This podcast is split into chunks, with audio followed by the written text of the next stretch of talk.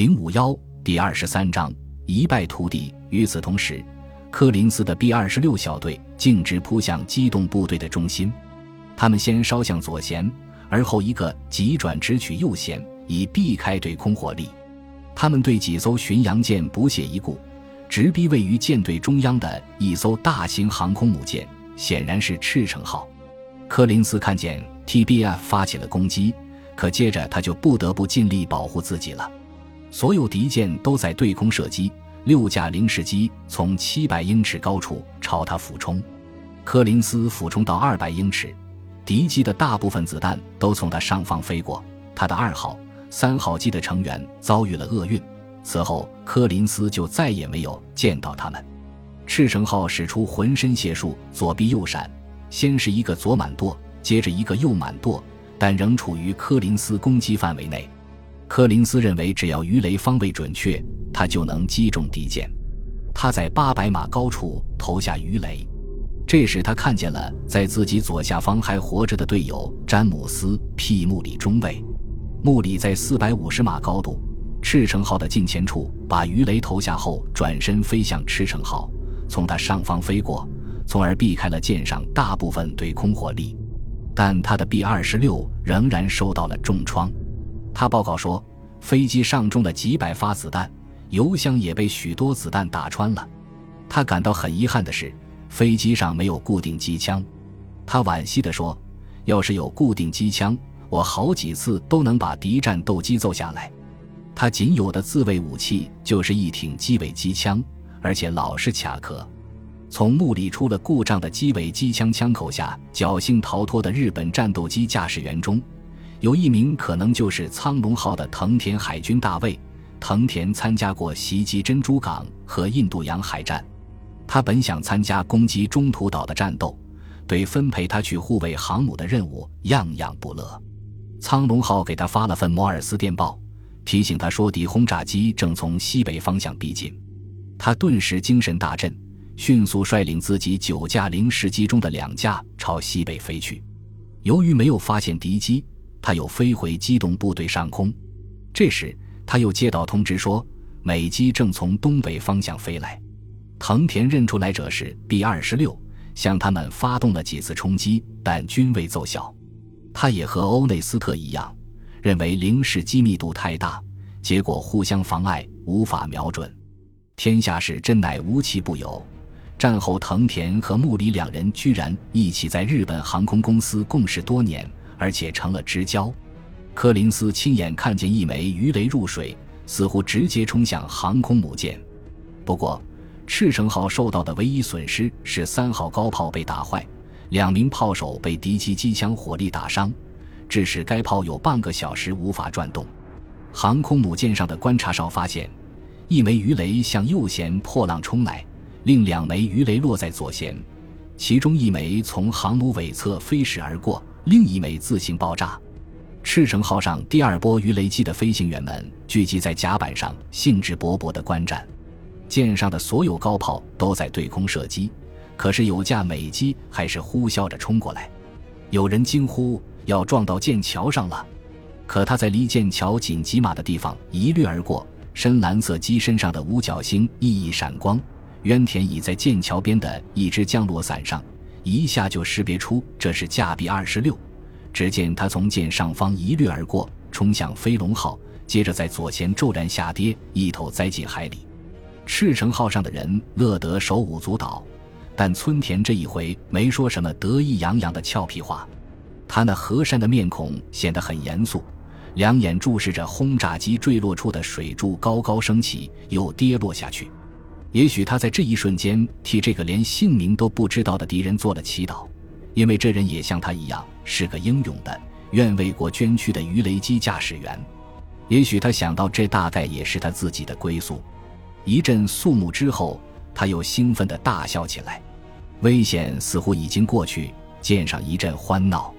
渊田说了声：“这还真有点好笑。”大约九点十五分。柯林斯和莫里的两架飞机摇摇晃晃地返回中途岛，这两架 B 二十六不经大修是无法再飞了。柯林斯对机上的火力配备特别恼火，他的两挺炮塔机枪故障频出，有一挺机尾机枪刚打出一个点射就哑了，而且两挺机尾机枪的子弹带都动不了，必须用手托着送弹。实际上，没有一挺机枪令人满意。柯林斯的话不无道理。碰上战斗机机群，什么轰炸机也不是对手，更何况有限的几挺机枪还打不响，机枪手又缺乏足够的射击训练。莫里也遇到了类似的情况，他机上三名机枪手都负了伤，液压装置被击毁，螺旋桨叶片全被打坏，左轮胎被打落，动力炮塔也失了灵。不过，他俩对 B 二十六的防漏油箱及其防护挡板都大大的夸了一通。欧内斯特没有报告说自己命中过目标，柯林斯报告说肯定有两次命中，一次是他自己，一次是四号机。莫里说他估计自己击伤了一艘航母。后来，陆军方面声称 B 二十六实施了三次鱼雷攻击，而海军则比较谦虚，只说有一次。南云也毫不示弱。他声称在战斗中击落敌机约十九架，仅飞龙号就报告说他击落了九架来犯敌机中的八架。山口多闻这个人是从来不讲什么谦虚的。南云刚收到游泳建议再度攻击中途岛的电报，美陆机 TBR 和 B 二十六的进攻就开始了，这似乎更加说明游泳建议的重要性。七点零七分。小川用无线报告说，轰炸沙岛取得重大战果。当地时间三点四十分，但他的报告几乎没引起什么反应。无论取得多么重大的战果，敌人的陆基飞机依旧十分活跃。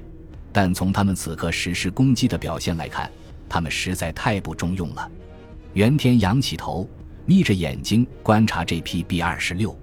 他说：“他们实施鱼雷攻击的水平太差。”这次进攻简直是一败涂地，原田不愧为真正的飞行员。他认为首要任务是在这批敌机以及其他仍在飞行的敌机返回中途岛降落时将它们摧毁。当然，南云也不会忘记，当天的主要目的是削弱中途岛上应对两栖攻击的能力。这些讨厌的美机，如果对付的不是速度快、机动性强的航空母舰、巡洋舰和驱逐舰。而是笨拙的运兵船，运气可能要好得多。南云还要考虑岛上猛烈的对空火力，要想办法打掉岛上的高炮。他不知道游泳的空袭究竟杀伤了多少守军，不过当然是越多越好。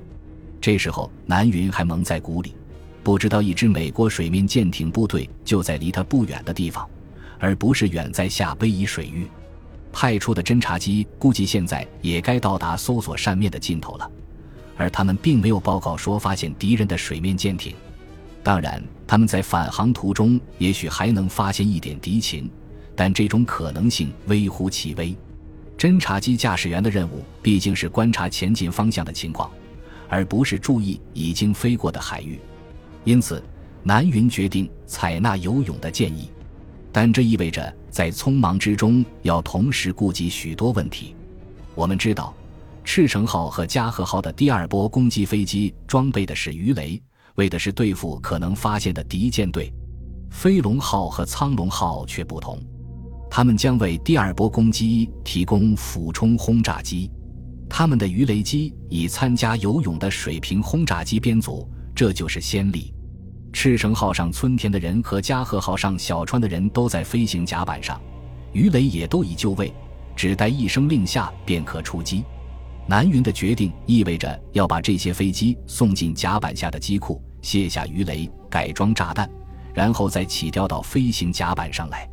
这样一折腾就需要近一个小时时间，这样就没有足够的准备时间，无法完成南云想在返航美机降落后把它们端掉的任务。原田匆匆草拟出一项电令：第二攻击波飞机准备今天出击，换上炸弹。七点十五分。南云以第一航空母舰战队司令长官的身份向各舰下达了这项命令。这项决定使黑岛和渡边两人难过的捶胸顿足，因为在给机动部队的命令中没有明确写上在任何情况下装备鱼雷的飞机不得少于一半的规定。但原田对这种僵化的思想提出了质疑：如果那样办，那么没有发现合适的目标，有一半攻击飞机将闲置无用，应当相机行事。草鹿也指出，南云及其幕僚对山本的意图一清二楚。第一航空母舰战队至少要保持半数飞机，以攻击随时可能遇上的敌航母舰队。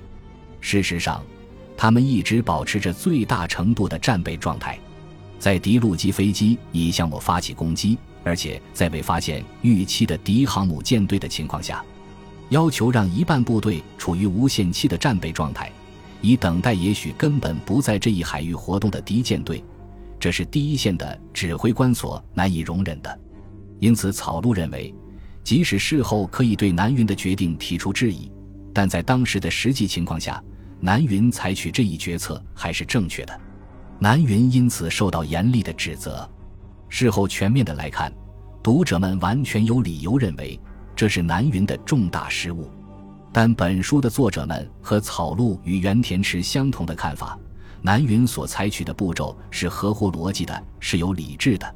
当时的实际情况是，处于作战现场的游泳建议要实施第二次攻击，以中途岛为基地的美机的进攻，说明岛上基地仍在发挥作用，深得南云信任，而且也值得他信任的原田同意他的决定。南云自己良好的判断力也促成他下了这样的决心。促成他下决心的还有一个最关键的因素：前一天他收到东京来电说，丝毫未发现敌人有怀疑我企图之迹象。我们在看待南云所做的这项重要决定时，不能脱离他当时在赤城号剑桥上的各种具体情况。做出这项决定，至少有部分原因是他对敌舰队的部署和实力一无所知，因此这不是指挥不当，而是情报不明。南云因情况不明而吃了大亏。本集播放完毕，感谢您的收听，喜欢请订阅加关注。主页有更多精彩内容。